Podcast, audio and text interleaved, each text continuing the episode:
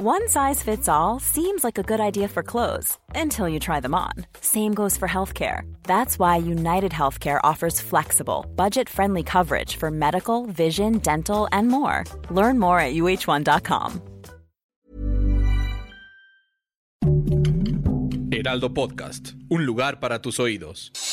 Noticias del Heraldo de México. El Instituto Nacional Electoral se alista para realizar la consulta popular para determinar si la población ve con buenos ojos el juzgar a los expresidentes de México. La fecha tentativa de la institución es el primero de agosto.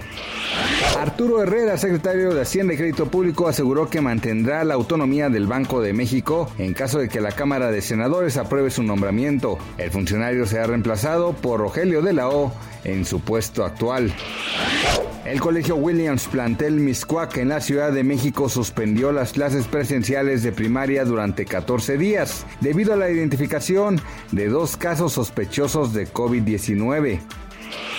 El peso inició la sesión con una ganancia de 0.17%, mientras que la Bolsa Mexicana de Valores registra una ganancia de 0.23% durante la apertura. Noticias del Heraldo de México.